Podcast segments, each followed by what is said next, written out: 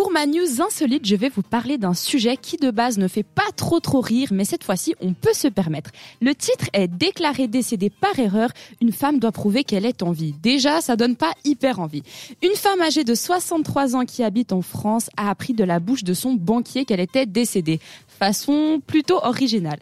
Jusque-là, c'est assez étrange, mais Annie, c'est elle s'est assise, elle a réfléchi cinq minutes, elle s'est dit, ma sœur est décédée le 13 février, on est le 14 février, elle a le même nom de famille que moi, ça doit être eux qu'on fait une erreur, vu que, à ce que je vois, je suis encore en vie. Si la raison de cette faute administrative semble assez simple à identifier, elle cause bien plus de tort à cette pauvre dame qui regardait tranquillement l'amour et dans le fric, qui avait rien demandé à personne. Mais pour récupérer son identité, c'est bien plus compliqué qu'on le pense car elle a dû créer un certificat de vie pour pouvoir prouver aux yeux de tout le monde. Ah, Alors visiblement, ils ont trouvé une astuce pour l'inventer. Et c'est même pas aux States, hein, c'est en France.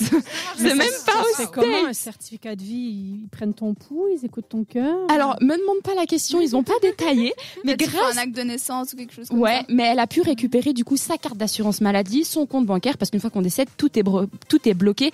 Bref, c'est compliqué. Insupportable. C'est horrible. Autour de la table, à ce que je sache, on n'est pas mort. J'ai pas, de... j'ai pas de banquier non tu plus. Veux certificat? non, je te crois, ça va. J'ai pas de banquier non plus, donc je peux pas apprendre par mon banquier que je suis décédée et c'est pour ça que je vous propose d'écouter Jafaris sur cette radio tout de suite. C'était Amplitude. À retrouver en podcast sur cette radio.ch.